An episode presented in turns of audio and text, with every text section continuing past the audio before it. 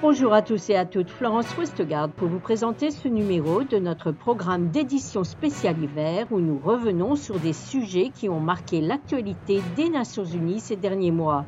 Aujourd'hui, dans cette édition spéciale, nous allons parler de la Cour internationale de justice, la CIJ. Il y a quelques mois, mon collègue Philippe Coste a pu rencontrer Philippe Gauthier, greffier de la CIJ.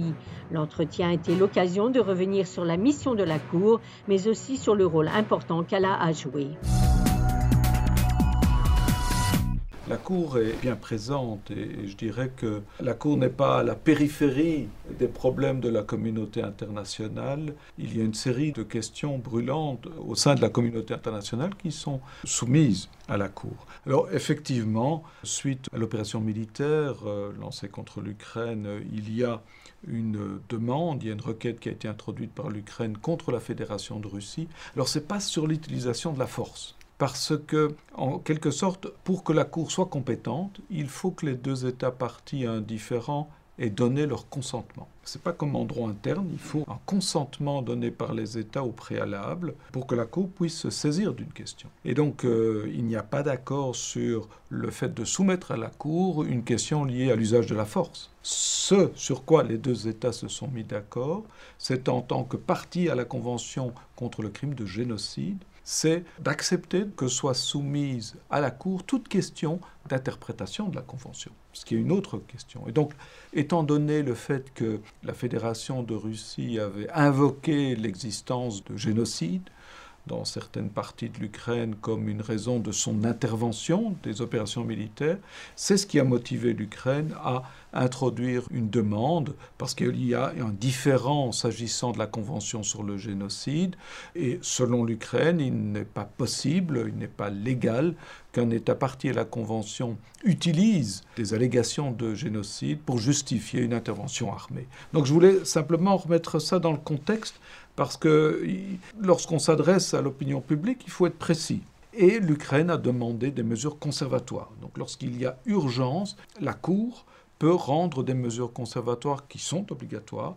Et effectivement, la Cour a considéré que la convention, qu'il y avait des droits tirés de la convention sur le génocide que pouvait faire valoir l'Ukraine, que la Cour devait protéger ses droits, qu'il y avait urgence, et donc a demandé à la Fédération de Russie de suspendre son opération armée. Cela n'a pas été suivi des faits. Je dois seulement souligner que ça n'enlève aucunement la valeur obligatoire des mesures conservatoires. Les mesures conservatoires sont obligatoires et l'affaire se poursuit au fond.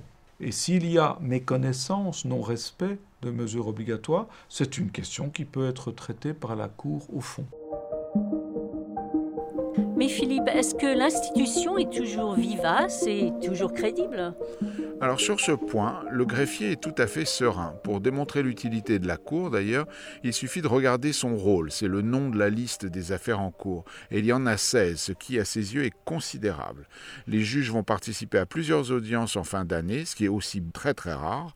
Une preuve de l'engouement pour le multilatéralisme incarné par cet organe des Nations Unies que ressentent beaucoup d'États. Je crois que c'est important d'expliquer à l'opinion publique qu'il y a une Cour, que celle-ci fonctionne, le rôle, comme je vous ai dit, est, fourni, et qu'au lieu de recourir à des méthodes qui sont peut-être moins pacifiques ou moins efficaces, il vaut mieux s'en remettre à la justice internationale. Le budget est très modeste. Hein. Le budget, c'est 28 millions de dollars des États-Unis par an. Avec ça, vous n'achetez pas un avion de guerre. Donc la somme est très modeste et euh, ça permet de rendre, de solutionner euh, trois, 4 quatre différents par an. Donc c'est efficace, ça fonctionne, il faut l'accord des États.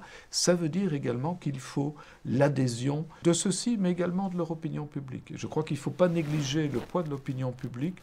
Celle-ci n'est pas toujours au courant que euh, ces mécanismes existent. Et d'ailleurs, c'est aussi une des raisons d'espérer. C'est qu'il faut motiver, il faut convaincre, il faut montrer que un, bon procès vaut mieux qu'une mauvaise opération euh, armée.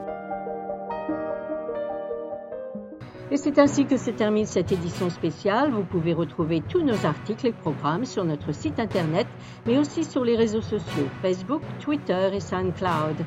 Merci de votre fidélité et à bientôt.